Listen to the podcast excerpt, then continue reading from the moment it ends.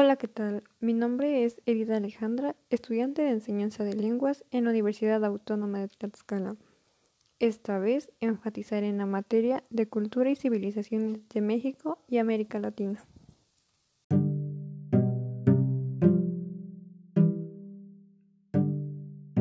Como tema hablaré de las posibles causas de la caída de Tenochtitlán y Tlatelolco. Antes de adentrarnos en el tema, es importante recordar esta fecha histórica del 13 de agosto de 1521. Luego de más de dos meses de lucha, el conquistador español Hernán Cortés logró provocar la caída de Tenochtitlán, la capital del imperio mexica, poniendo a fin su civilización. Aquel día, Cuauhtémoc, Platón y Mexica, último emperador azteca, fue hecho prisionero. Al ser llevado a la presencia del capitán español, pidió fuera sacrificado. ¿Esto a qué se debe? Bueno, se tenía la creencia de que los guerreros capturados o muertos en combate tenían como destino ser sacrificados a los dioses a modo de que el sol no se detuviera y todo acabara aunque no logró cumplir su destino. Pasemos ahora al tema principal. Analicemos algunas causas que dieron pauta al triunfo militar. Causas psicológicas. Evidentemente, estamos hablando de dos grupos, dos bandos podría llamarse. Por un lado, el español, quienes llegaron con la idea y espíritu de lucha pues obtendrían beneficios, por ejemplo, prebendas de la corona española, fortuna, oro y las tierras conquistadas. Además, tienen una acción evangelizadora de salvar almas. Claramente, esto les dio un impulso positivo. Y por el otro lado, el mexica, quienes habían vivido a base de presagios. ¿Qué quiere decir? Los presagios son fenómenos que se creen sirven para adivinar el futuro.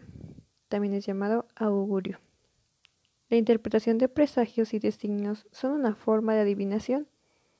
Se cuenta que se vieron muchas señales que hacían referencia al mal que estaban por vivir como llamas de fuego sobre el cielo, incendios de templos que era casi imposible apagar, rayos, inundaciones, enormes olas de agua que hacían destrozos, hombres con doble cabeza, entre otros.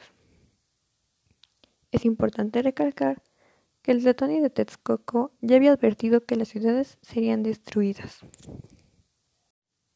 No hay certeza de que estos hechos ocurrieron, es como actualmente nos pueden contar un acontecimiento y aunque no lo vimos, no lo vivimos, se empieza a correr el rumor y todos afirman que sucedió. Dentro de esta agrupación podemos añadir también que los mexicas habían perdido a su jefe militar y religioso Moctezuma, lo que pudo influir en su organización y poder. Causas económicas y políticas. Recordemos que la economía mexicana se basaba en la agricultura, comercio y la guerra. Los mexicas dominaban gran parte de los pueblos, mismos que eran obligados a pagar tributo a Tenochtitlán. Debían entregar gran parte de sus productos al Estado mexica.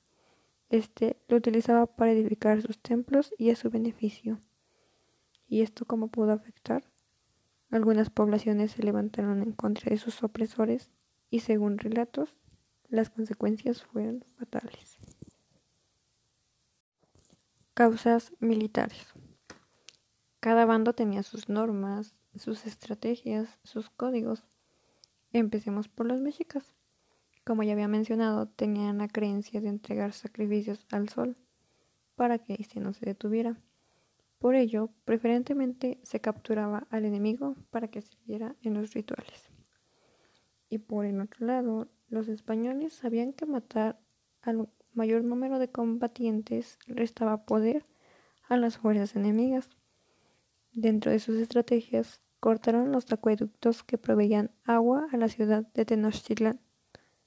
Aparte de ello, cabe recalcar que Cortés supo dividir sus fuerzas en grupos con entradas y armas estratégicas. Ahora que menciono armas, Vamos a comparar el armamento.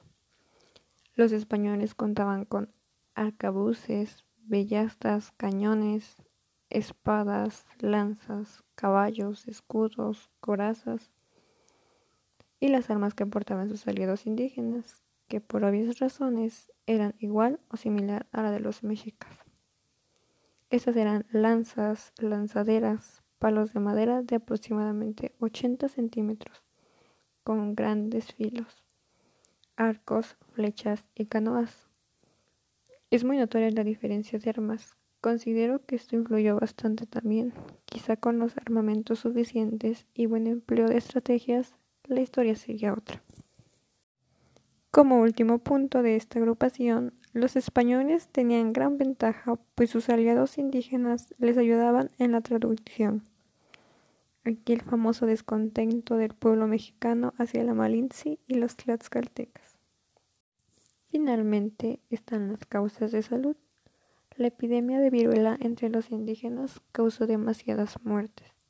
A continuación, quiero compartir y citar el fragmento de Sahagún.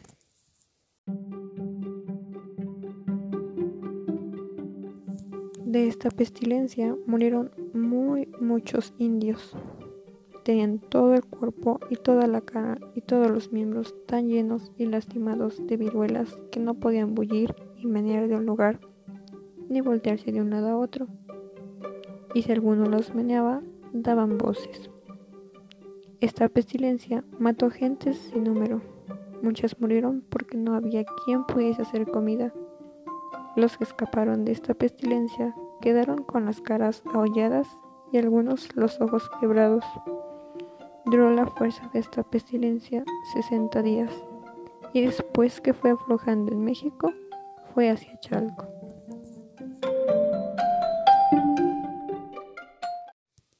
Esto es todo por ahora. Espero que con las causas que te mostré puedas hacer un análisis personal y llegar a tus conclusiones. Hasta pronto.